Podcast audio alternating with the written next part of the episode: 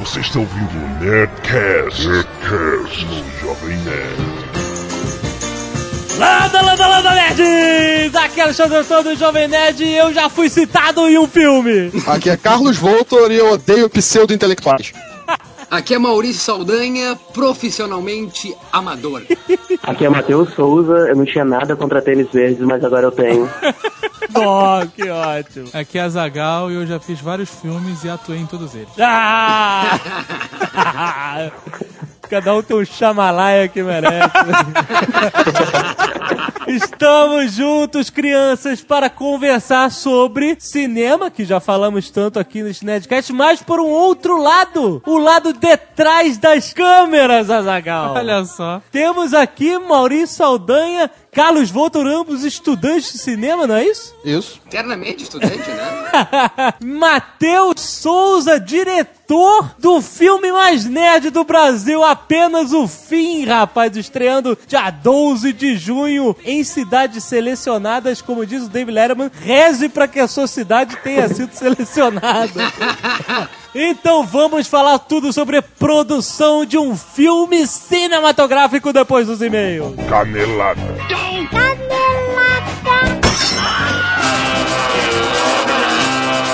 Muito bem, Azaghal, vamos para mais uma semana de e-mails e caneladas e recadões no Nerdcast. Vamos. HSBC Direct, Azagal. Exatamente. De mãos dadas com o Nerdcast. Ó. Esta semana vamos falar rapidamente sobre outro aspecto muito bom. Vamos falar sobre os gerentes online. Certo, mas antes disso vamos dar uma recapitulada Aham. nos pontos mais importantes. Certo. Tarifa de 24 reais. Única. Serviços ilimitados dentro dessa tarifa. Vá lá conferir. A festa do Doc faz quanto quiser. Token no celular. Você acessa sua conta em caixas eletrônicos sem cartão de banco, rapaz. Porque que as pessoas estão acostumadas a ter o token no Que banco. é aquele chaveirinho. Não, é que a pessoa fica na fila lendo Senhor dos Anéis. Genial essa. É verdade. No HSBC não é o token, é o token É pra o facilitar a sua É vida. verdade. e você instala o aplicativo Megaboga no celular. Que faz mil coisas, a gente já explicou, não vai explicar de novo. É, exato. Mas o gerente. Eu tenho uma dúvida inicial. O que é um gerente? Porque eu nunca consegui falar com nenhum. que ridículo. Cara, tu já entrou numa agência de banco Ah, e pediu pra falar com um gerente pessoa física? Tu É já difícil. viu a fila que é? é complicado. Cara, é impossível falar com o gerente. É, é, é, demora. Dem- Eu preciso do token. Precisa do token. No HSBC Direct não tem uma fila para falar com um gerente, tem uma fila de gerentes para falar com você. Olha aí. Olha só, veja você. Como é que funciona o gerente online no HSBC Direct? A gente já explicou aqui que você pode telefonar e você pode falar por chat dentro do site. O gerente do HSBC Direct. Trabalha de 9 da manhã às 18 horas. Então, meu filho, tu tem tempo de sobra pra consultar seu gerente. Nove da manhã às seis da tarde, cara. É mais do Né? que numa agência, não. Você não vai precisar esperar a sua hora do almoço. Tá trabalhando, tá no computador, tá estudando, tu abre a janela ali do lado rapidinho, vai falando com o gerente e tocando tua vida. Tu não precisa parar pra falar com o gerente. Essa que é a parada da vantagem. Em vez de com o gerente, vou falar com o operador de telemarketing? Não. Vou falar com o gerundista? Não, você vai falar com o gerente. Exato, não são operadores de telemarketing ou gerundistas, são gerentes de fato. Eles têm treinamento de gerente de banco, eles têm poder de decisão de gerente. Exato, é um gerente online. Espetacular. HSBC Direct. Acesse agora www.hsbcdirect.com.br.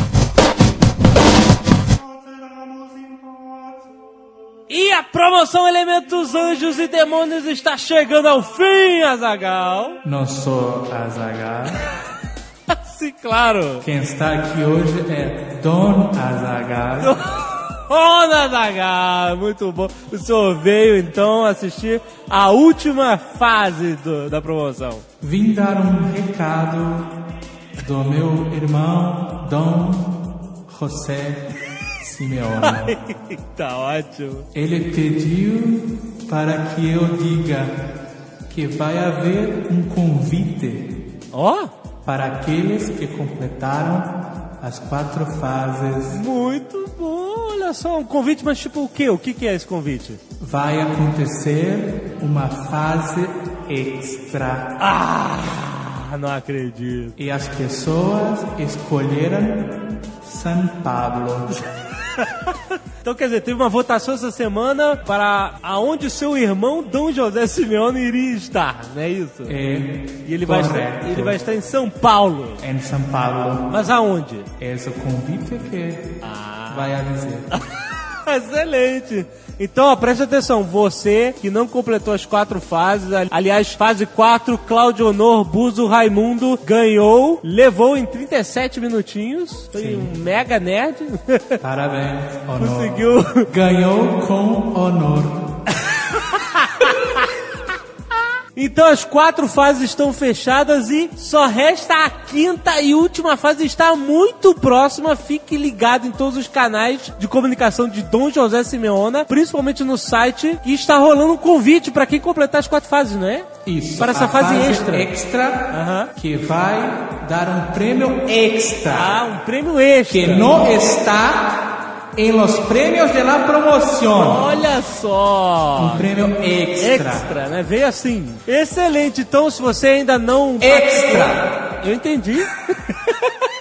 Se você ainda não participou, entra lá na promoção Anjos e Demônios, tem o link aí no post, se cadastra, completa as quatro fases que você vai ter acesso ao convite da fase extra e ainda vai ficar de olho quando começa a quinta e última fase que vale uma TV Sony Bravia 40 polegadas e um home theater, Padre Azagal. Toma, Zagal. Dom Azaghal.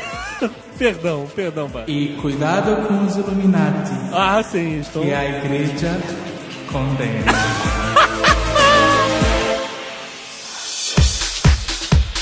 Outro recado, a Jato não é mais jabá, agora é nosso mesmo. Alto- um alto jabá. Aham, Primeiro, Dia dos Namorados está chegando, dia 12. sim, Nós vamos fazer um Nerdcast especial. é verdade. Então, se você quer se declarar para alguém, faça. Se você quer reatar com alguém, como algumas pessoas já mandaram, Isso. excelentes e-mails, Aham. mande sua história. para nerdcast.jovemnerd.com.br com o subject, assunto, Dia dos Namorados. dia dos namorados. Isso. Seja cafona. Outro dia. Dia da toalha, rolou. Ex- exatamente, muito bom, impressionante. Pessoas mandaram e-mails e vídeos a dar com pau. Muito bons, por sinal, a grande maioria. Exato, você pode ir no post, também tem um link para os selecionados. Exato, que a gente não quer decidir sozinho quem vai levar esse A Batalha do Apocalipse autografado, o penúltimo exemplar que sobrou aqui. Tem um link aí com todas as fotos no Flickr e também tem os finalistas no Jovem Nerd que você vai votar. Isso. Qual que você quer que ganhe o livro A Batalha do Apocalipse. Fotos e vídeos. Ok. E lembrando, hein, temos uma enquete importantíssima no Jovem Nerd sobre viagem. Exatamente. Sim, vote lá, é bem importante para nós sabermos sua opinião. E para dominarmos o mundo. Exatamente. Primeiro e-mail, Carlos Alberto Chame, Rio de Janeiro, RJ. Portuguesa não está aqui, não pode imitar o carioca que a gente prometeu, mas... Ah. Há pouco tempo descobri o Nerdcast, mas já posso me considerar um ouvinte assíduo. Excelente o Nerdcast sobre máquinas de guerra da antiguidade. Queria apenas corrigir um possível erro de interpretação. No cast houve uma certa mistura entre conceitos de raça e espécie. Quando vocês falaram não teria como duas raças coexistirem, creio que na verdade estavam fazendo referência a espécies e não raças. Neandertal, Homo erectus e afins são subespécies e não raças. As raças humanas coexistem até hoje, embora o conceito de raça, raça, raça para seres humanos tenha ficado um pouco obsoleto desde o fim do século XX. Eu tinha certeza que não tinha raça, que raça era humana. E agora? E agora, whatever. Pesquisem. Rodolfo Shirov, 28 anos, psicólogo, Londres, Reino Unido. Olha só. Somos internacionais. Muito bom o último Nerdcast. Queria acrescentar aqui uma curiosidade. Os ingleses têm um gesto característico para mandar as pessoas se f... Que é isso? Ah, eu lembro disso, a gente devia ter falado mesmo. Ah, É mostrar os dois dedos, como se faz o gesto do paz e amor, sabe? Aquele Vzinho, indicador e dedo do medo. essa, aham. Mas virados ao contrário. Em vez de fazer o paz e amor, que é com o polegar pra frente, Ah. você faz com o polegar virado pra você. Ah, os então dois as dedos. costas da mão... É como se vi- você fosse mandar um dedo só, Só que você manda dois. manda dois. Aham. Exato. Diz a lenda que a origem desse gesto remonta aos exímios arqueiros, que Ah. quando capturados pelos franceses tinham seus dedos indicador e médio decepados para que nunca mais pudessem puxar a corda de um arco. Muito justo. Não, mínimo, Na né, guerra, cara? né? Dessa forma, ao mostrar os dois dedos intactos, mostravam sua soberania perante Ah, os franceses e ao mesmo tempo mandavam-nos para aquele lugar que bem merecem, né, cara? que bem, velho. Coitado. Muito bom, então, olha. Você pode fazer esses códigos É. nerds e ninguém vai achar que você tá sendo esdrúxulo, né? Aqui, ó! Aí manda Aqui, dois dedos dois pro cara, dedos. tá tudo certo. André May, Maringá, 17 anos. No Nerdcast 162, Máquinas de Guerra da Antiguidade, o jovem nerd não sabia o que era cânhamo. Bom, nerds, eu lhe explico. No feudalismo, os camponeses plantavam três principais, digamos, plantas. Trigo, cevada e cânhamo, o mais conhecido como maconha no Olha mundo atual. aí, jovem eu não sabia, cara. Ah, veja você. Fez a piadinha lá, o tucano, e eu fiquei... Hã? Ficou, ficou de pão, bicho. Ele era utilizado para fabricação de papel, canos, velas para navios e cordas, que eram utilizados nos arcos. E não, eles não fumavam as cordas depois de uma vitória. Brandon Hunt, Ah, não, peraí. USNA. Tem que explicar esse e-mail. O Brandon Hunt, você sabe quem é, né? Não, Ele é o dono do Nerdcast gringo. Dono não, porque Nerdcast gringo existem vários. Ah, eu tenho- Mas ele, ele tem um Nerdcast. Sim, ele tem Só um que nos- podcast que ele ousou chamar de Nerdcast. Sim, mas é um nome... um Mas nome- ele não é o único. Sim, mas ele tem o Twitter barra Nerdcast. É assim. E muita gente tava Infernizaram ele. infernizando ele, achando que é a gente, né? E ele percebeu que existia o Nerdcast no Brasil e ele mandou um e-mail pra gente. Certo. Só que ele não sabia que a gente falava inglês. Não, não fazia ideia. E ele mandou traduzir no Yahoo. Pro português. Leia aí, Zagal, o e-mail do Brandon. Olá, senhor. Perdoe, por favor, meu português como eu estou traduzindo de yahoo.com. Excelente. Meu nome é Brandon e eu sou dos EU. Estados Unidos. E nós igualmente chamamos nosso podcast Nerdcast. Ó, tá bem traduzido, dá pra entender. Nós devemos juntar-se às forças. Ó, olha só! Pesaroso sobre a confusão, eu penso, seus ventiladores pensam que nosso Twitter de Nerdcast é realmente você, Seus ventiladores você sacou, né? os seus fans. Fans! Sensacional. É possível informá-lo que nós somos a versão dos EU? Sim. Nós estaríamos felizes promover seu Nerdcast também, assim que nós podemos conquistar mundo com o nosso conhecimento de tudo lerdo. De tudo lerdo. Essa eu não saquei. Mas você viu, os nerds do mundo inteiro estão com esse mesmo É? objetivo, né, cara? Seu local é surpreendente. Aí você entendeu, o site, né? Your É. site is amazing. E I'm Ai, que tenta meu melhor traduzi-lo, assim eu posso apreciá-lo a. olha só, muito bom. O Brandon. Então, galera, Espere que tudo é bem, senhor. galera, parem de encher o saco do Brandon. Não, não. Não, coitado do... Agora todo mundo mandando um abraço do Nerdcast BR pro Brandon. então beleza.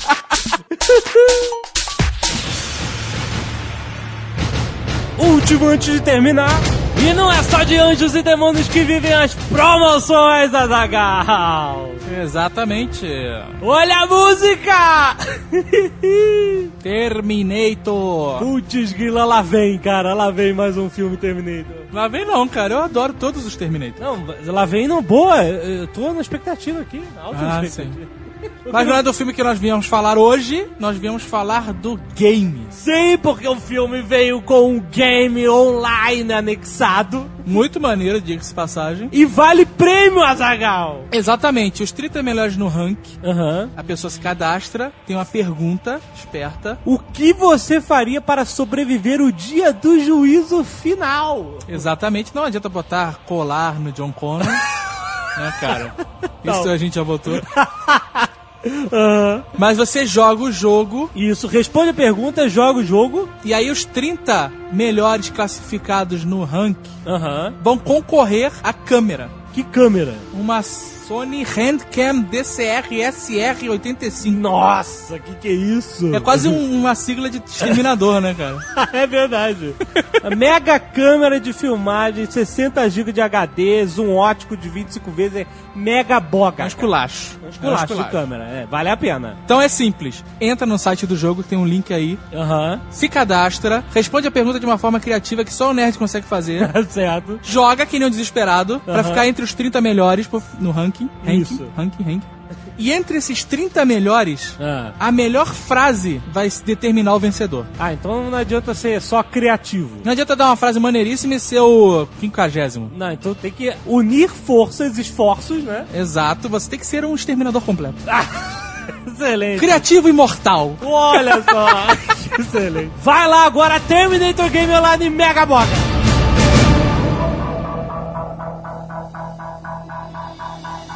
Matheus Souza. Eu. Você foi o cara que há, sei lá, quanto tempo atrás falou com a gente, olha, vou fazer um filme que cita o Jovem Nerd. Exatamente. Nós ficamos malucos, o cara passou o roteiro pra Ah, gente. ficamos malucos não. O que acontece é que agora a gente tá pagando por ser snob. Porque o cara falou, pô, eu vou fazer um filme, eu vou falar do Jovem Nerd. Queria que o meu personagem principal usasse uma camisa do Jovem Nerd. a gente não esnobou isso. Vocês nunca mandaram. A gente tava enrolado, final de ano, cara. Era uma loucura. Resultado, filme passando no Brasil inteiro. Já saiu no Fantástico, saiu não sei aonde. Cadê o cara com a camisa do Jovem Nerd? Eu fui obrigado a botar ele com uma camisa polo e um tênis verde. Olha aí, tênis verde.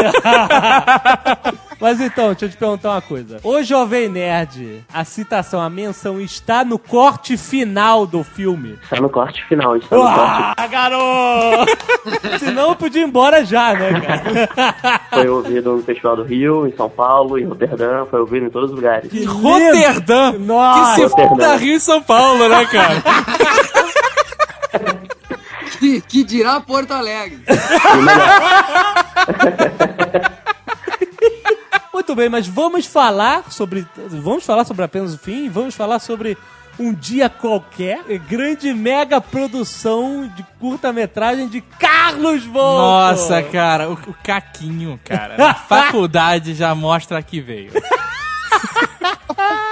Ser um filme dirigido por mim, acabou não sendo. Tá? Não, foi sim, não me venha com Eu, tenho- eu só essa. dirigi uma cena do filme, eu acabei virando o ator principal. Olha, Olha só, cara. Mas calma, vamos organizar o papo. Nós vamos falar sobre bastidores, sobre a produção de um filme. Como é difícil, como é complicado, como você depende de um milhão de pessoas. Mas você sabe, Jovem Nerd, que você Ah. sempre esquece alguém no, no Nerdcast e o Maurício Saldanha já fez vários curtas, né? Sim, com certeza. Me diga um! Você já tá formado, Matheus? Não, não, ainda tô fazendo umas sete matérias na faculdade, assim, eu tô bem enrolado. Então, boa, que ótimo. Temos todos os estudantes de cinema aqui. Não, eu não sou estudante, só ratificar que eu não sou estudante. Eu- Mas não tinha a Wikipedia do Maurício. Nós temos um estudante, então, que tem esse filme em Roterdã, temos um estudante e, e um, e eu que, que nunca estudei cinema. Então é bem, bem interessante entre as Ah, pessoas. você aí. nunca estudou porra, mas que cinema? porra é essa também agora? Você é um autodidata no cinema, é isso? autodidata. É isso aí, né? Quando eu, quando eu acabei o colégio, não tinha faculdade de cinema, infelizmente, não tinha. Mas e aí, tu queria fazer cinema, não tinha faculdade de cinema, tu fez o quê? Vendeu tudo e foi pra Hollywood? Cara, né, na verdade, na verdade, meu sonho sempre foi ser a- a- jogador de futebol, né? Eu sempre quis ser jogador. Eu queria ser, Tá de sacanagem. Eu queria ser o novo Edmundo. Eu era o novo Edmundo. Na na- quando eu quebrei meu tornozelo, pé esquerdo, eu decidi fazer outra coisa da vida. Eu queria ser ator, como o Antônio Bandeiras, né? O Antônio Bandeiras conseguiu, por que, que eu não ia conseguir? Cara, nunca esqueço, tava vendo o Silvio Santos, era ainda quando o Silvio Santos apresentava ao vivo ali todos os programas do domingo. Eu comecei a pensar numa ideia, escrevi e eu disse, pô, que legal isso, cara, né? E essa coisa de realmente tu, tu criar uma história, fazer dela possível na tua cabeça, né? Tu brinca com tempo e espaço, essa linha temporal, assim, que, que é um roteiro. Então eu, eu comecei, cara, fiz uns vídeos muito vagabundos, já vendi carro pra fazer filme, deu tudo errado. Nossa. Caraca, é um Zé do Caixão, né, repaginado. Ah, eu, eu só tenho a parte trash do Zé do Caixão. É sério, cara? Tu vendeu carro, e aí? Eu vendi o carro e fui, cara. Fui pra uma praia aqui do litoral. Não deu certo, cara. Não deu certo. O ator, que era o principal, saiu fora. Deu um piti nele. Ele não quer mais. Saiu fora. Num dia chuvoso. A grande cena do filme era ele indo embora. Se eu- Se eu tivesse filmado isso e Porra. depois só feito um take assim do meu carro que eu tinha vendido, eu teria ganho alguma coisa.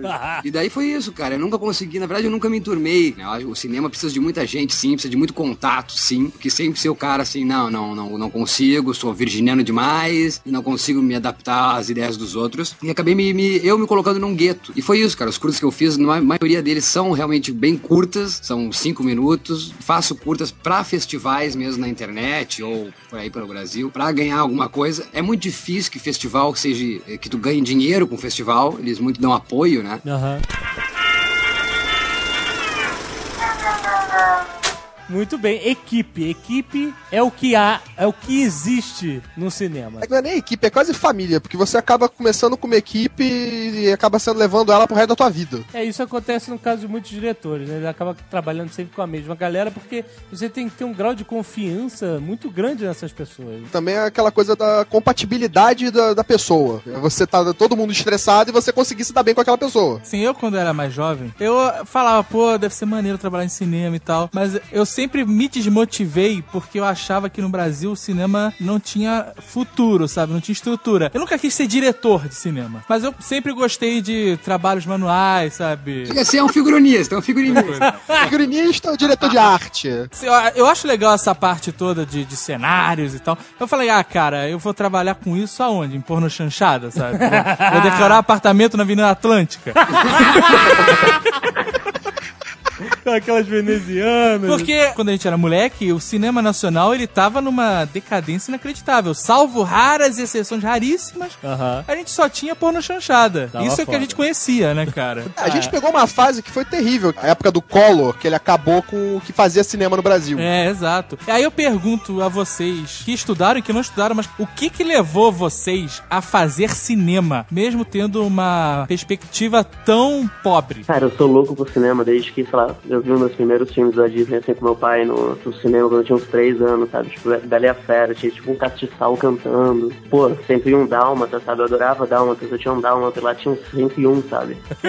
sabe? Era, um, É era um negócio muito mágico, sabe? Então eu cresci querendo fazer cinema. E e eu sempre via todos os filmes em cartaz, desde o do filme dos Power Rangers, assim, até um Fellini que eu não entendia nada, mas... Bons tempos que uma criança de 3 anos podia assistir Fellini, né, cara? Não com 3 anos. Pra, pra mim, a coisa é, é- é engraçado que funciona de dois modos. Aquilo que eu acho que todo mundo quer ser, todo mundo quer. Quando tu é pequeno e diz, ah, o que tu quer ser quando crescer? Ah, eu quero ser bombeiro, eu quero ser policial. Tu pensa ainda no cinema. Eu É. queria ser policial quando criança por causa que eu via máquina mortífera. É lógico. Sim, claro. É. Então tem essa coisa que me divide. Uma coisa que é trabalhar com cinema, mas daí não sabendo, como tu mesmo, sabe, Azagal? É, eu quero porque eu vi e acho deslumbrante aquela maravilha, aquela magia do cinema. Isso. E a outra parte foi quando eu, mais crescendo, me apaixonar pelo registro audiovisual, pela capacidade do, de realmente registrar uma coisa, um fato. Tanto que o trabalho que eu faço não tem nada a ver com os filmes que eu vi quando criança. Eu gosto da realidade, os filmes são crus, são... O melhor filme que eu tenho na minha vida, cara, eu nunca vou poder exibir porque eu vou ser processado por todo mundo os quais eh, fizeram as cenas, entendeu? Que mas é um isso? puta de um filme sobre relacionamento, mas eu nunca vou poder exibir porque não tenho direitos, entendeu? Pô, eu também, eu era louco por cinema, sempre fui por. Não só cinema, mas por filme em geral. Eu apontava um filme na televisão e em dois segundos eu sabia qual era, a história, eu conhecia tudo. Ah, eu ficava Eu trocando via- de canal e falava, Carlos, o filme. Aí ele respondia, Carlos, eu e o Carlos Voltor no Imagem e Éramos imbatíveis. Mas, cara, eu entrei pra me dar bem com as garotas, assim, tipo... É uma, coisa, é uma, verdade, é uma área verdade boa é também isso. pra isso. Ah, mas o Carlos Voltor tá cheio de história. cheio de história com as garotas. É, Tem fazendo... uma que não pode ser falada, que é aquela que eu mencionei da outra vez. Tá rolando processo judicial por causa daquele filme. O Sério? Carlos Voltor participou da produção da porra. de um filme que tá rolando processo de ser por causa da, da nudez?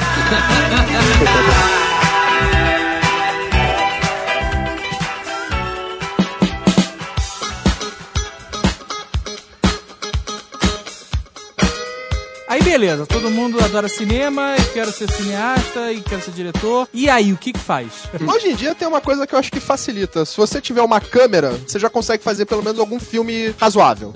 Você tem um computador pra editar, um programa que faça edição, um programa que mexa com um pouco de pós-produção, de colo, pra mexer na cor, você já consegue fazer um filme bom. Mas, Carlos, é- é- isso aí até é interessante porque o que me salvou foi a internet. Me salvou em termos, também me botou uma corda no pescoço. Que eu aprendi a fazer filme de 5 minutos, porque, ou de 10, porque o YouTube não recebe mais de 10 minutos, mas ao mesmo tempo cria visibilidade, do qual eu nunca conseguiria se não fosse a internet. Ao mesmo tempo que essa forma, esse formato digital, ele vai de encontro com a ideia do cinema novo. Que o cinema novo, quando veio, que o Zagal até comentou aí da porno chanchada, na época dele, enfim, o cinema novo veio também para quebrar um pouco da estrutura de como fazer cinema. Mas enfim, isso vale aqui lembrar também que George Lucas, cara, Scorsese, Jim Jarmusch, uma galera aí de cineastas que a gente aprendeu a, a venerar, foram estudantes de cinema. Tem também a galera que não foi estudante, Quentin Tarantino, Foi, o Spielberg não Spielberg, foi. exato?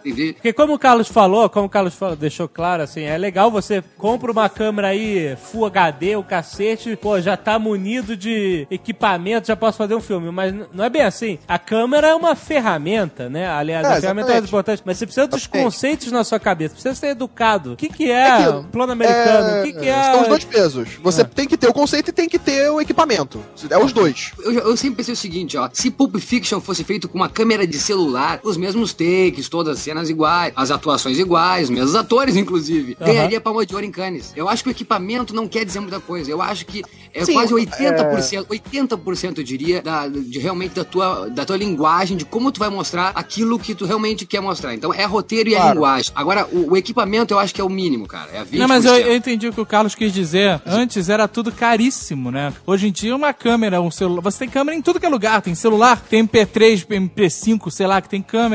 A máquina fotográfica digital tem câmera. Teu computador tem câmera. Você tem câmera em todos os lugares. Antigamente uma câmera era um negócio caro. Não importa só o equipamento ter hoje em, em abundância, importa hoje Não, ter você tem que ter a janela. qualidade, Não, quero a janela de distribuição e a qualidade Isso. que as- das pessoas que estão fazendo isso. Mas a janela de distribuição hoje atende essa, essa demanda. Hoje temos a internet aí, mas não precisa ser Full HD. Qualquer 640, 480 ali tá ótimo, entendeu? É, mas pra chegar na sala escura aí complica, né? Não dá pra... Exatamente. Ah, exatamente. Aí pra tá. chegar em Pra Roterdã, você pra, tirar- chegar em pra tirar da internet e aí levar pro cinema, aí já fica mais complicado. Matheus, qual foi o equipamento que você usou no Apenas o Fim? Cara, eu peguei uma câmera emprestada da faculdade, assim, era uma HVX, e a gente decidiu filmar nas férias, não sobre matéria nenhuma, e ninguém nunca tinha pego, teve essa ideia de pegar durante as férias, porque ela não podia sair da faculdade. Então eu escrevi um roteiro de um filme que passava todo dentro do campus. Olha, Olha só! só. Olha só! Tá, mas é uma coisa meio Columbine lá, ou como é que é?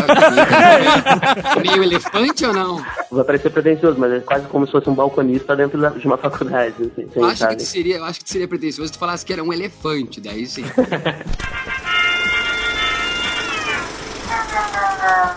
Quando você entra na faculdade de cinema, não é, nem tudo são flores. Você não entra na faculdade, no Peru Peru você pega uma câmera e faz um filme que vai pra Roterdã. Assim. Não.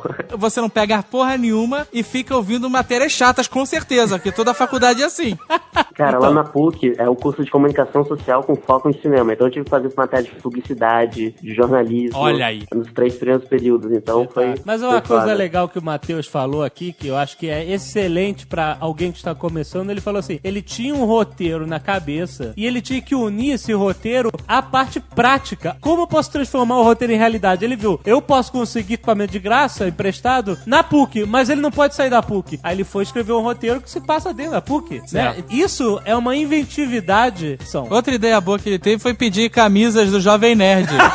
Mas essa ele não conseguiu, de jeito nenhum. Jovem Nerd, a burocracia é pior que a PUC.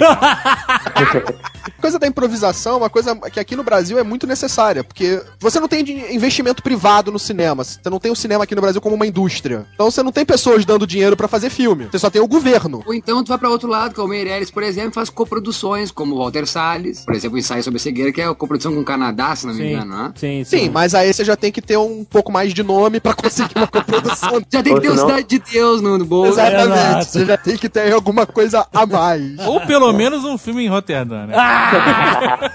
Pô, pro meu, a gente, a- o nosso orçamento foi feito com uma rifa de um whisky. Olha só. Um whisky lá Eu tô louco pra assistir esse filme. Põe logo pra rodar esse. Não, Mas muito- por falar em patrocínio, já- eu andei dando uma lida na, na Lei Rouanet, parece até que ela vai mudar agora. Mas empresas privadas podem fazer doações, podem patrocinar filmes, troca de isenção de imposto, negócio de imposto de renda e tal. Ó, que legal. O Jovem Nerd, olha só, Ah. poderia patrocinar um filme de algum de vocês? Por favor. Não, não, não, eu não quero patrocinar e me fudeu, eu quero ter isenção de imposto. é isso que eu tô dizendo.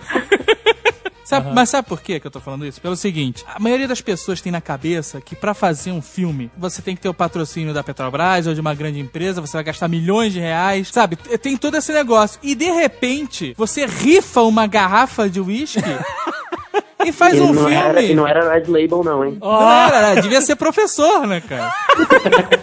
Eu acho que a parte mais cara do cinema ainda é levar o público brasileiro pra ver filme brasileiro. Aí, aí já estamos em outro problema, que é os filmes brasileiros que não são bons, na sua grande maioria. Mas, mas a regra, a regra, a regra é clara, como diz lá no nosso.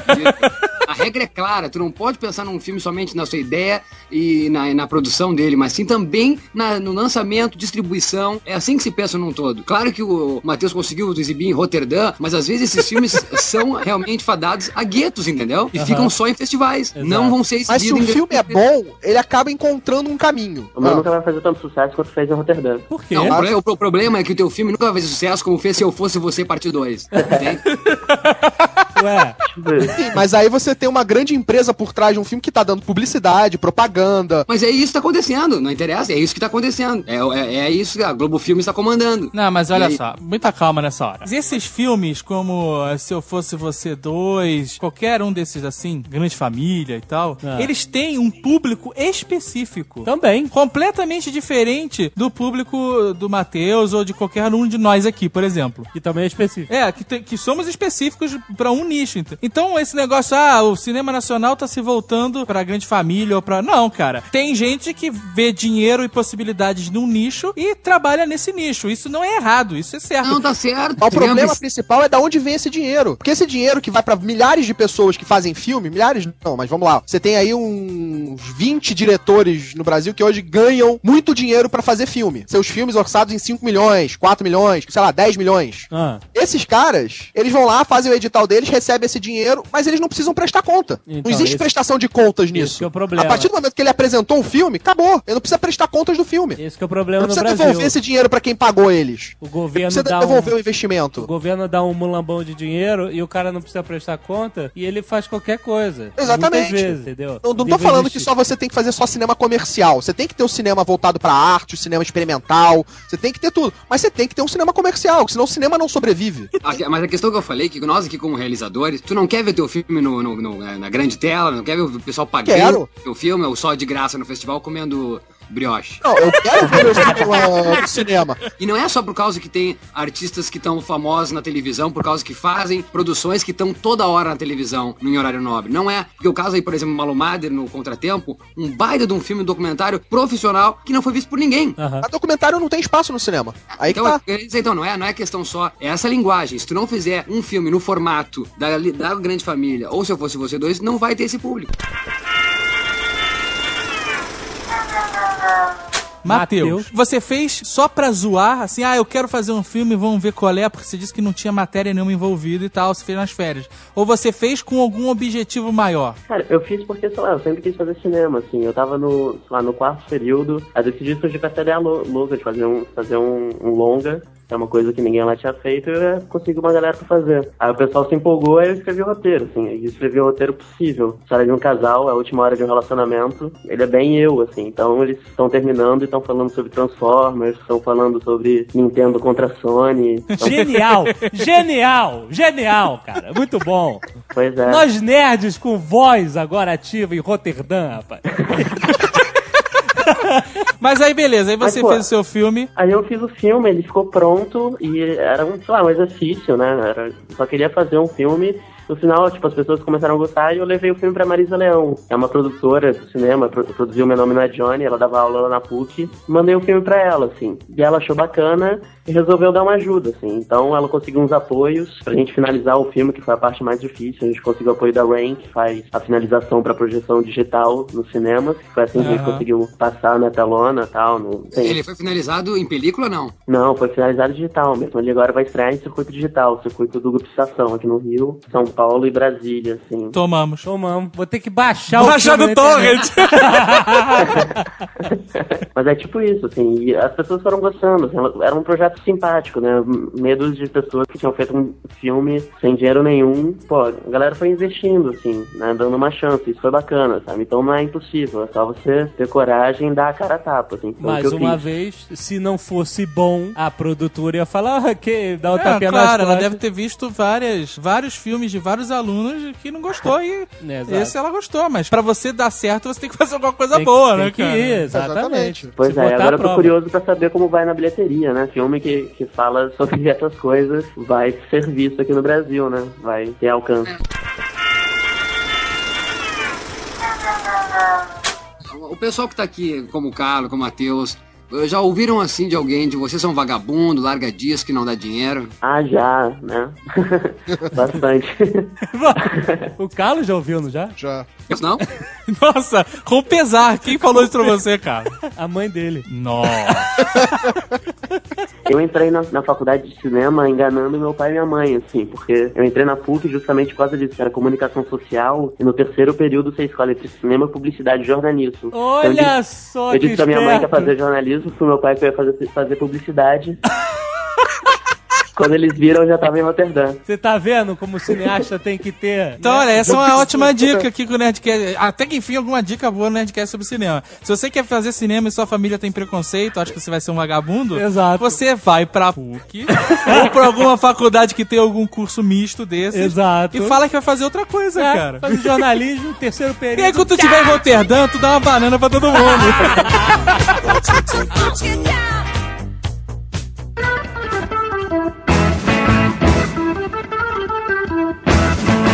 Carlos voltou, você fazendo cinema com o nosso grande ator, diretor de dublagem e Garcia dublador Júnior. Garcia Júnior, né? Se meteu em um projeto de faculdade com ele, certo? Vamos fazer um filminho curto aqui para a faculdade. Foram uns três filmes que a gente fez todo fez, fez junto já. Mas o espetáculo! Cara, eu não sei se é uma comédia, mas eu ri muito, cara. Olha, o, o o filme finalizado tá bom. Não, mas olha só, o filme é Um Dia Qualquer, um curta-metragem com Carlos Voltor e grande elenco. e Gr- Não, tem dois dublado- grandes dubladores, tem Alexandre Moreno, o Mário Jorge, que é dublador do Ed Murphy. É uma loucura, porque né, tem vozes que você conhece a vida inteira, né? Fantástico. E que não cabem no- nos corpos, né? Pois é, mas a gente. A gente viu, a gente não viu o filme finalizado, a gente viu o bruto. Nossa, E cara. aí a gente riu muito do Caqui, nosso querido amigo, com todo respeito, fazendo a sua respiração de concentração. Ah, cara, isso. A gente, a gente vai botar aí, vocês, por favor, vejam, cara. A técnica de concentração pra entrar no personagem do Carlos Voltor, cara. Esse dia eu era o diretor do filme. Esse dia começou comigo sendo o diretor do filme. A gente recebe a ligação do nosso ator principal. Tipo, já tínhamos começado a filmar, tínhamos feito a primeira cena, que ele não aparecia. E depois era a cena principal do dia, na qual era- ele o principal, né? Ele apareceu o tempo inteiro. Ele era o motorista de táxi, certo? Certo, que é o protagonista do O filme. protagonista do filme. Ele simplesmente ligou, falou que tava com problemas no trabalho, que o chefe dele falou que ele tinha que ir pro trabalho, que senão ele ia ser demitido. Meu Deus. Não tivemos opção, ele teve que Tá vendo como é difícil fazer cinema no Brasil, rapaz? ele foi, teve que ir pro trabalho, né? E aí a gente entrou naquela questão, quem vai fazer o papel dele? Quem mais poderia? Quem? Quem poderá nos Quem defender? se não Carlos Voltor? A princípio, era o Garcia que ia fazer o papel dele. Aham. Só que o Garcia era o policial que ia no dia seguinte. Ah, aqui, ó. E ele tem o nome a zelar, né, cara? Não, ele ia fazer um personagem que depois foi passado pro Mário, pro Mário Jorge, e ia ser do Garcia. Porque ele tem o nome a zelar. Maurício, você já teve que driblar essas dificuldades assim nos seus, nos seus pequenos filmes? Já, né? Transporte, imagina eu ter que levar a luz, eu ter que levar né, o pedestal, ter que levar ó, tudo nas minhas costas, o ligeirinho, tudo. Eu sou, eu sou o profissional, eu sou o maquinário, eu sou o figurinista, ui. Por não trabalhar com equipe, eu acabo tendo, entendeu? Mas tu faz so- sozinho mesmo, cara? Sozinho, Sem cara, ninguém, sozinho. nenhum amigo. A namorada, né? A namorada em questão. Se tiver uma namorada, vai ser ela. É legal que meus- meus vídeos das produtoras são as namoradas. Eu tenho que reeditar e botar ex. Tem um, tem um lance bacana que eu, o ano em 2007 eu ganhei o prêmio curtas-metragens Neosaldina. Pelo que eu falei, acabo trabalhando pra isso, Festival do Minuto, que já participei, tentando ganhar mesmo dinheirinho, entendeu? Porque, como eu falei, cara, é legal, pô, Matheus, parabéns, Roterdã. Mas o problema é esse, os filmes ficam em festivais. Então é um problema que eu acho assim. Então, se é pra fazer um filme que vai ficar dando em festival, eu já participei de vários festivais, não quero mais participar de festival. Claro que Roterdã eu quero, viu? Mas esse continua sendo o problema daqui, que é a coisa do dinheiro. Como os caras ganham dinheiro fácil com o cinema, quem ganha dinheiro com o cinema ganha o dinheiro fácil, de maneira relativamente fácil, que é pega o dinheiro do governo aqui, beleza. Não, pra que, que eu vou cá. me preocupar em fazer um filme bom pro público ou distribuir ele? Daí temos o Chateau, né? Temos o Chateau aí que tá em quantos milhões nunca foi visto. Cara, mas isso é uma galera muito louca, porque, por exemplo, eu faço filme que eu quero que as pessoas vejam, assim, né? Exatamente. É, porque vamos dividir a realidade aqui do cinema. Do Ao- cinema nacional. Você, Na, na você Malásia pega... não deve ser diferente, não. Não, mas é sério, você pega uma câmera e, e filma algo com coerência, vamos dizer. Em vez Mas de... na verdade você pode filmar o que quiser. Você pode filmar um camelo mastigando, se Sim, você quiser. filmei um caminhão. Tinta escorrendo numa tela. Maneiro. Pode. Eu conheço o cineasta premiado por esses filmes de, de tinta escorrendo, rapaz. é, conheço. Tem que ter muita sensibilidade, né? Fica bem definido que existem essas duas realidades. Uma coisa é você fazer um filme, passar ele em vários festivais e até ser bastante premiado e reconhecido, e outra coisa é você ter ele distribuído, de fato, em salas de cinema e não salas de festival. Com é? certeza. O Daniel Filho, por exemplo, tu, tu conhece os sucessos dos filmes dele, por exemplo, se eu fosse você, parte 2. Agora tu não conhece realmente uh, filmes premiados do Daniel Filho. Agora tu conhece grandes cineastas pelo mundo inteiro premiados e não conhece uh, o sucesso financeiro desses diretores. A gente não tem salas de exibição pra curta, a gente não tem um veículo de saída pra curtas. A gente não, a gente A não gente tem não- profissionalização dessas pessoas, Carlos. A gente não tem a profissão de roteirista aqui. Se não existisse a C, que é autores de cinema, Se eu sou um roteirista de cinema, aqui no Brasil, mas com o sistema que a gente tem aqui no Brasil hoje, quem é que vai me pagar? Nossa, Carlos Volta! calou a boca. Carlos, você falou que ah, no Brasil não tem sala pra exibição de curta. Aonde é que tem sala pra exibição de curta? Não é uma sala específica pra exibir curta, mas que você tem uma programação pra exibir os curtas feitos no país. Mas tem, tem cinemas que passam é, curtas. Quartas-feiras, quarta curta, sei lá. Sim, mas aí vocês estão. É um cineclube, é um cineminha. Você não tem um veículo legal de saída pra esses filmes. Ah, você não quer que um cinema de grande escala, comercial foda, pipoca de 20 reais, vai passar É. curta, não, né? não, não, Mas não é isso. Mas, mas, mas, cara, nem nos Estados Unidos tem isso, cara. Meca Exato. cinema tem isso. Ô, Matheus, Eu. como é que você conseguiu fazer o malabarismo de convencer os atores principais da Erika Mader e Gregório do Vivier, tem uma sala de foi no networking mesmo? Foi no papo, na lábia? Você conhecia, era amigo teu, era amigo do amigo, como é que era? Cara, eu conheci eles num bate-papo. Não, brincadeira. É...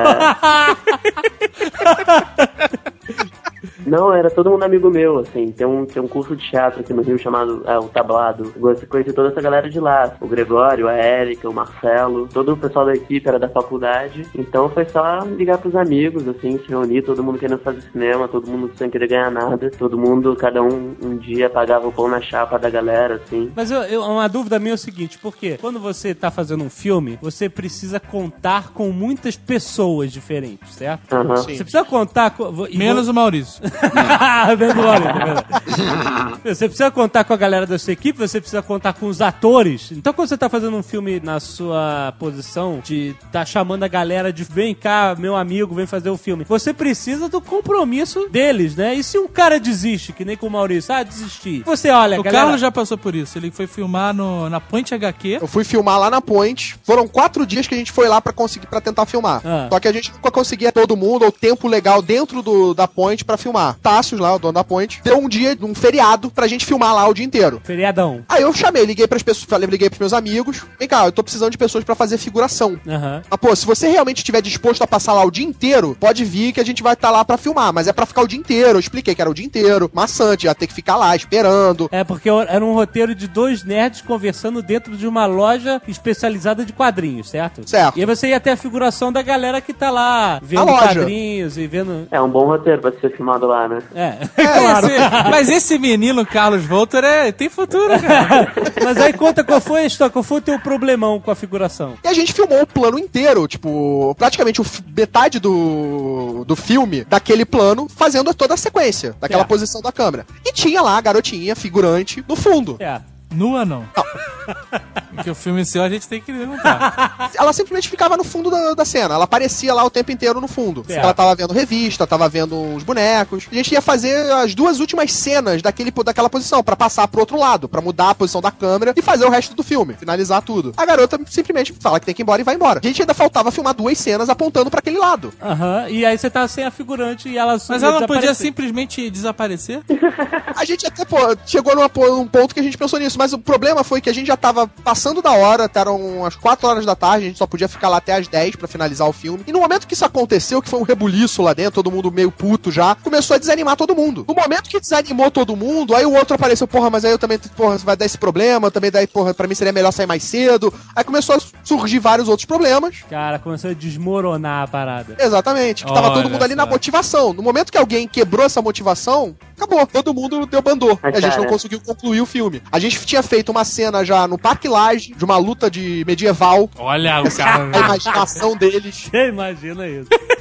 Tinha uma personagem que era, que era uma amiga minha que fazia e a gente precisou refilmar a cena. Ela não, não pôde ir de última hora no dia. Ah, pra nossa sorte, tava a Ana Sofia Folk, que é tipo global, assim, ela tava passando lá na PUC na hora que a gente tava gravando. A gente não sabia o que a gente ia fazer, mas graças à equipe conhecia ela, a gente chamou ela acabou fazendo, sabe? Caraca, excelente.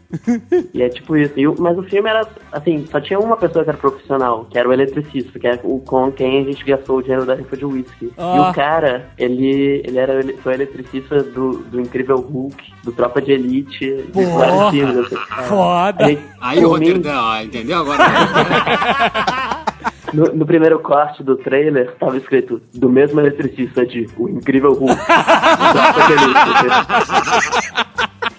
de. Do mesmo eletricista. tipo, É, no meu filme tem um easter egg, que é uma mulher correndo olhando pra câmera bem no fundo, assim. Excelente. Até hoje ninguém espontaneamente viu, assim, mas eu sempre me divirto toda, toda vez que eu olho.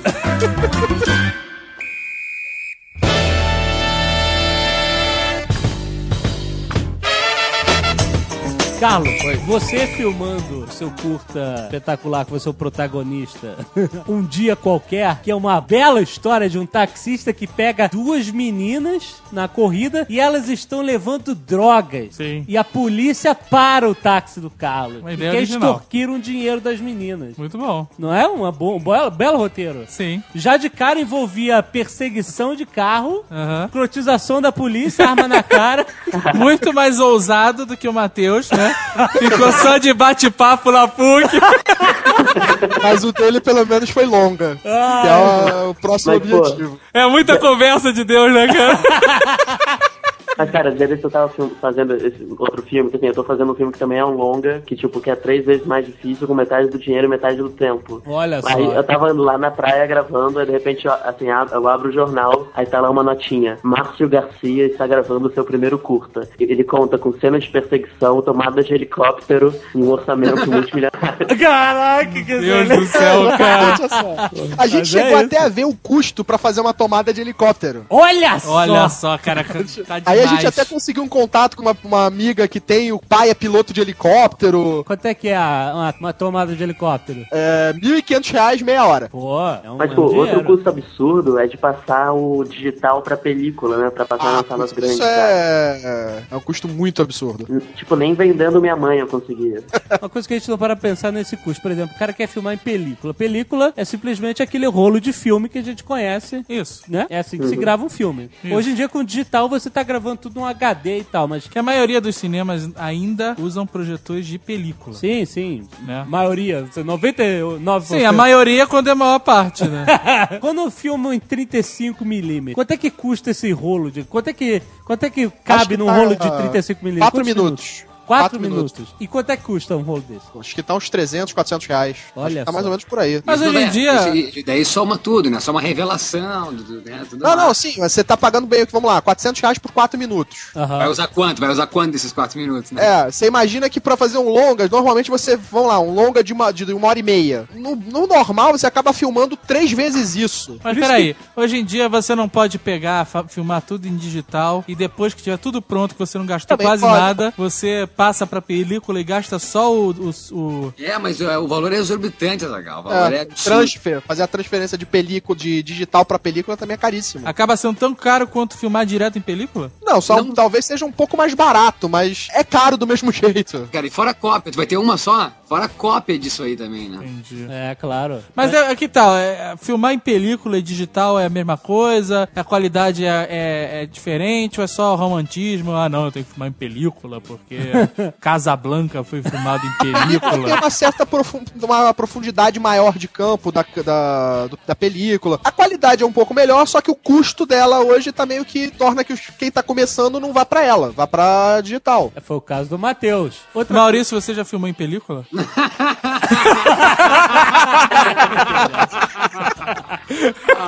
dele, cara. já, já, já. Diz que já.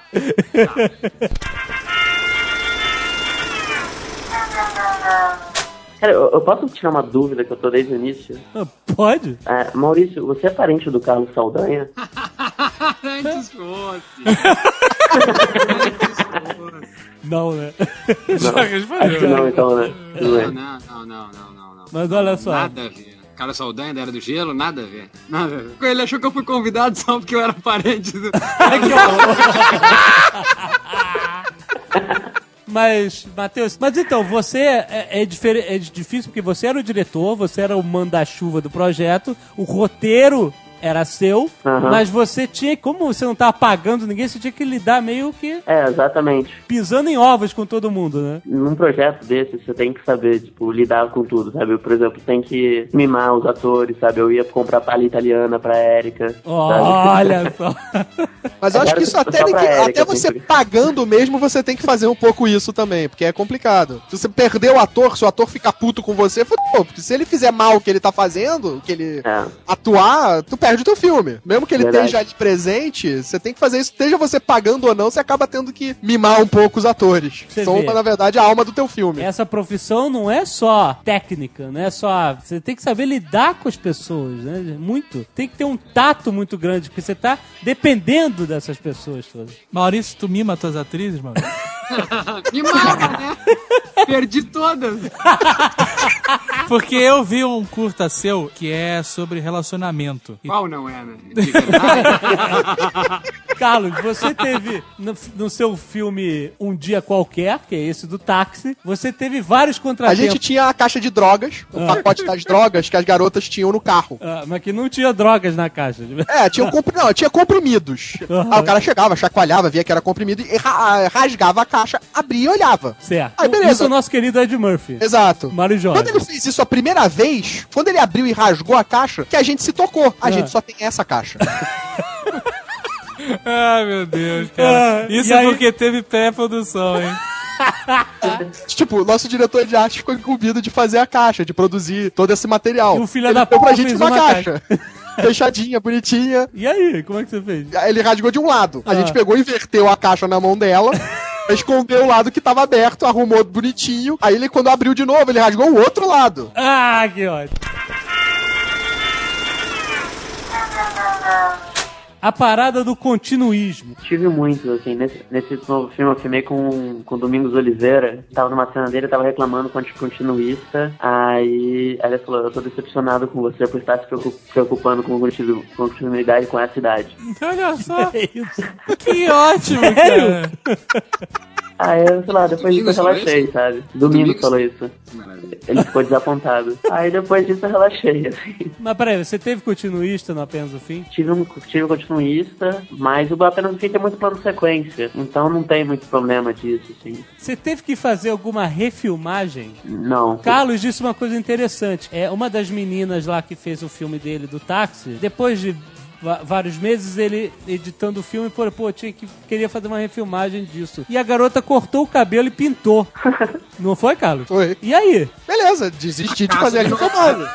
Corta a cena. É por isso que em muitas grandes produções as atrizes normalmente usam perucas. Exato. Né? Você acha que não, mas tá de peruca, porque tem que manter aquele cabelo. Bigode falso, barba falso. Barba falsa, tudo falso, né, cara? É assim que o Tom Cruise estabeleceu a carreira dele.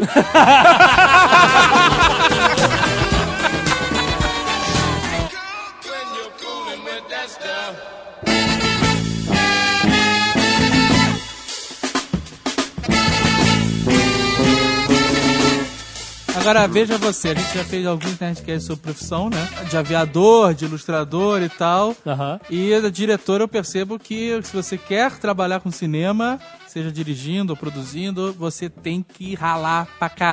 Muito, cara. Que é um negócio no Brasil ainda que tá no embrião. E se você quiser, tem que gostar, como esses três malucos aí. gostar muito. Exato. E enfiar a cara, bater na porta, fazer amizade, É. conhecer só gente. Networking ou, total. Ou vender o carro e tentar fazer tudo sozinho.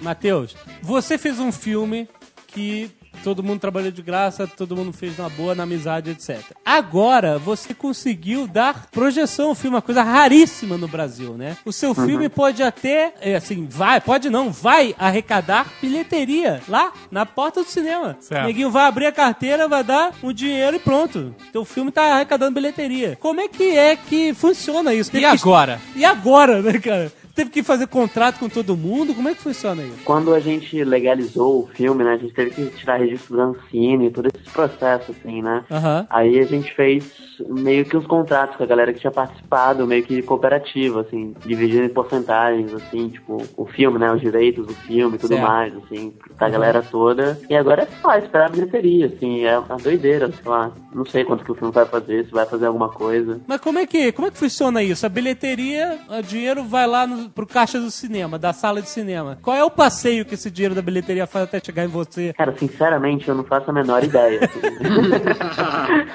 eu faço uma remota ideia. Eu sei que, tipo, boa parte já vai pra distribuidora. A distribuidora leia-se Grupo Estação, é isso? É, exatamente. Então provavelmente ele vai chegar, sinta-se feliz se seu filme está passando aqui. É, ele vai, vai ter direito de estação de graça. De repente comer um, um quiche Lorraine, alguma coisa assim. Ao lado dele vai ter um filme de uma tinta caindo na tela. Não, mas, cara, só, só no meu filme ser visto, pra mim é o que importa, assim. Então, é, tipo, eu Não fala isso não, não fala isso não. Não fala, não fala isso não, Tem que- rapaz. tem que- vamos bater Titanic, bater Titanic. Não, pior que a gente vai concorrer, cara. A gente vai concorrer. No mesmo dia que a gente estreia, estreia o filme da Hannah Montana. No final de semana anterior, estreia o filme do Celton com a Luana Piovani, A Mulher Invisível. Ah, estreia Exterminador do Futuro 4. É foda, né?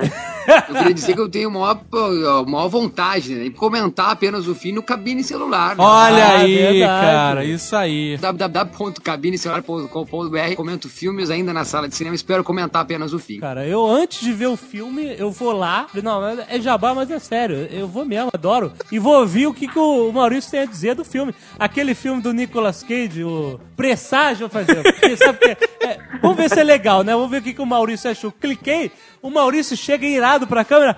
Que que é, Nicolas? Qual a tua? Vem cá, Nicolas quero falar contigo. As pessoas confiam em você e o caraca. É a coisa mais genial que eu já vi Eu no vou filme. correndo atrás do Nicolas Cage, imagina. E se o do Matheus for ruim, vou dizer, vem cá, Matheus, vem cá. Carlos, Carlos. teu filme vai, vai, Assista um make-off aí que a gente É, porque preparou. a gente não pode. A gente não pode exibir o filme do Carlos na internet porque senão ele não consegue entrar nos festivais. Mas e aí, como é, quando é que a galera vai poder ver o filme todo? Sabe que eu não faço a menor ideia. A gente ainda tá... Que ótimo. É, não sei. Excelente. Posso fazer um merchan- uma propaganda rapidinho? Claro. Mas, pô, galera, vai assistir aí, o filme é bacana, vai assistir no primeiro final de semana, porque é o que importa. É se o filme for bem no primeiro final de semana, aí que ele continua, se for mal, aí. É verdade, fodeu. galera. Vamos lembrar disso. É um filme nerd brasileiro, E galera. olha só, não, o filme do Matheus, apenas o fim, Isso. estreia dia 12, 12. Dia dos Namorados. Sim. A maioria dos nerds não tem namorada. então não tem desculpa. Vai ao cinema ver o filme do cara porque é um filme maneiro sobre relacionamento, sobre nerd. Você vai estar se sentindo mal porque não tem namorada mesmo, vai pro inferno e vê logo um fim de A relacionamento. maioria, a maioria dos nerds não tem namorada e anda em bando. Então, Exato. sabe, cara, é, assim, são poucas oportunidades que o nerd tem de, sabe, fazer valer realmente. É. A gente fica todo mundo orgulho nerd, orgulho nerd de my ass, sabe? orgulho nerd é ir prestigiar um filme de um cara que é nerd e que o filme tem, sabe, mil referências nerds. Não, e não é só isso, o filme é bom. Além disso, né, Sim, cara? Além sim. disso tudo. E aí, se o cara tiver namorada, Ó, é melhor ainda. Porque é um educa, filme né? sobre relacionamento nerd, cara. Não tem desculpa, meu irmão. Tem que abarrotar cinema, é cara. verdade, é verdade. Vamos, vamos ao cinema dia 12 em cidades selecionadas, é só no grupo Estação, porque ele, coitado, não tem dinheiro pra passar a parada pra película, pra passar no grande circuito, mas o grupo Estação bancou, olha, eu tenho sala digital, eu vou passar teu filme. Rio, São Paulo e Brasília. mas ah, no caso aqui, Matheus, aqui em Porto Alegre, por exemplo, a gente tem. A Rain aqui tá no, no Unibanco Artiplex e não há possibilidade de passar? Cara, eu acho que se fizer um sucesso, deve acabar chegando aí. Eu, eu espero. É, Ah, obrigado, obrigado. Eu me senti agora no fundo do. no fim do mundo. Vai chegar aí. Vai chegar. Vou acender umas velas ali na minha paróquia. Olha só, aqui em Curitiba também tem o Unibanco Estação. Quem não está no, no eixo Rio, São Paulo, Brasília, Aham. que mande e-mails pro Grupo Estação dizendo eu estou na cidade tal. É claro, se você não tiver cinema do Grupo Estação, não faça isso, né? É. Não adianta nada. Mas se você mora numa cidade que tem um cinema do Grupo Estação, manda um e-mail falando: olha, eu quero ver o filme tal do Matheus, apenas o fim, que tá passando em Rio, São Paulo, e por que não em Curitiba, ou em Porto Alegre, ou sei lá Sim, onde mais. Sim, sim. E os nerds dessas cidades têm uma missão, cara. O sucesso dele depende de vocês, depende da bilheteria. Então, por exemplo, se um filme de- do Matheus ma- manda bem na bilheteria, vão existir outros filmes nerds, porque o nego vai ficar de olho no Matheus. Cara, esse cara é bom. Exato. Cara do nada, fez um filme aí que E aí, quem dinheiro. sabe um dia a gente não tem a porra da nossa camisa num filme no circuitão. Ah, exatamente. Porra! O objetivo todo é esse. Eu vou fazer uma promessa aqui, ó. Vou fazer uma promessa. Ó, Se, o- se o filme tiver mais de 50 mil espectadores, ó, eu, eu boto uma camisa do Jovem Nerd num, num filme por produção maior que eu fizer. em destaque. Então, em destaque, destaque. É, não, não vale ser uma coisa Hitchcock. Mas, Primeiro- cara, vale a pena ver o filme. Vocês assistam o trailer que tá aí no post, é maneiríssimo. Vale a pena ir ver no cinema. Apenas o fim o nome. Se não se- gostar de cinema, pode só comprar o ingresso. E não. É uma boa também. Valendo. já tá ajudando. Não, mas a gente vai botar nerd no cinema, cara. Vamos. Não acho. Eu Vamos. acho bom, porque eu mesmo vou ver o Exterminador, eu não vou ver. E eu vou ver a Hannah Montana. Não, Eu mas vi ontem, eu vi ontem Jonas Brothers.